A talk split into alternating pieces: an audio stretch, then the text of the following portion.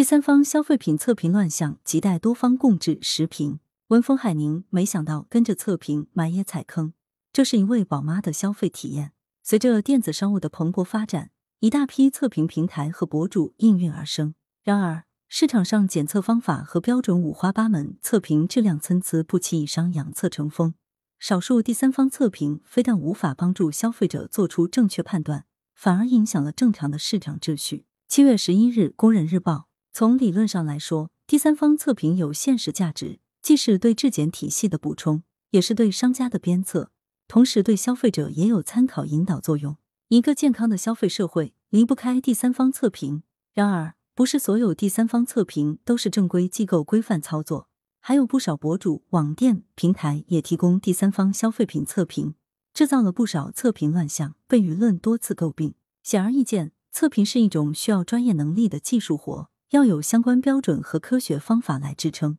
但从现实情况看，部分第三方测评有没有专业检测能力，其检测方法和参考标准是否科学，消费者一概无从得知。而且，测评行业还存在以商养测、测商勾结等乱象，对消费者和市场不仅没有起到积极作用，反而产生了负效应。上述这位宝妈的消费体验就能说明问题。她翻阅多篇测评笔记后，轻信某博主的强烈种草款，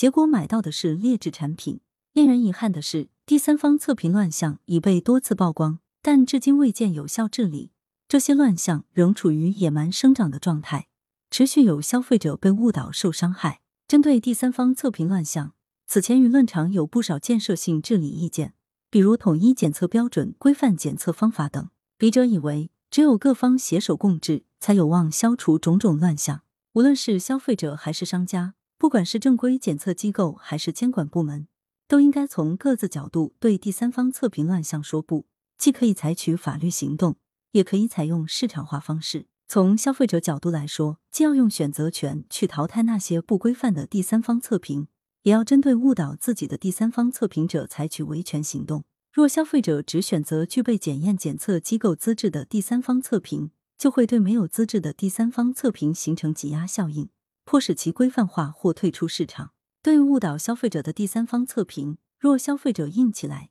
依法起诉让其付出代价，也能有力打击其嚣张气焰。在市场中，部分第三方测评与某些商家暗地里合作，通过测评找茬对合作商家的竞争对手进行打压，这实际上是一种不正当竞争。如果被打压一方的产品质量没问题，而是被不科学的第三方测评泼脏水，受害者应当依法维护自身权益，这也能倒逼以商养测、测商勾结等第三方测评行为改邪归正。第三方测评乱象丛生，还源于正规检验检测机构没有发挥良币驱逐劣币的作用。如果按照《检验检测机构资质认定管理办法》规定成立的检验检测机构，能更多、更主动的介入消费品测评，尤其是向公众提供公益化的测评服务，就能将那些无资质、无专业检测能力的第三方测评者逐渐驱逐出消费市场。从监管角度来说，既要建立健全相关制度和标准。也要对违法违规的第三方测评行为进行查处。